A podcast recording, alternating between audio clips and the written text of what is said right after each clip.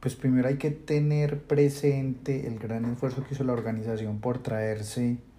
un evento de esta magnitud para una ciudad que no es capital,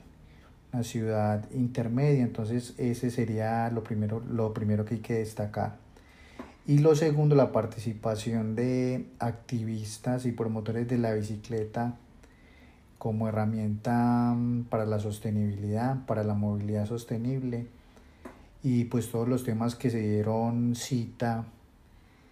en el foro que son más una invitación a una construcción, una construcción conjunta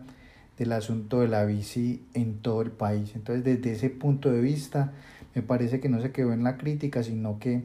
eh, fue un espacio que persiguió eh, aportar a las políticas públicas en este sentido.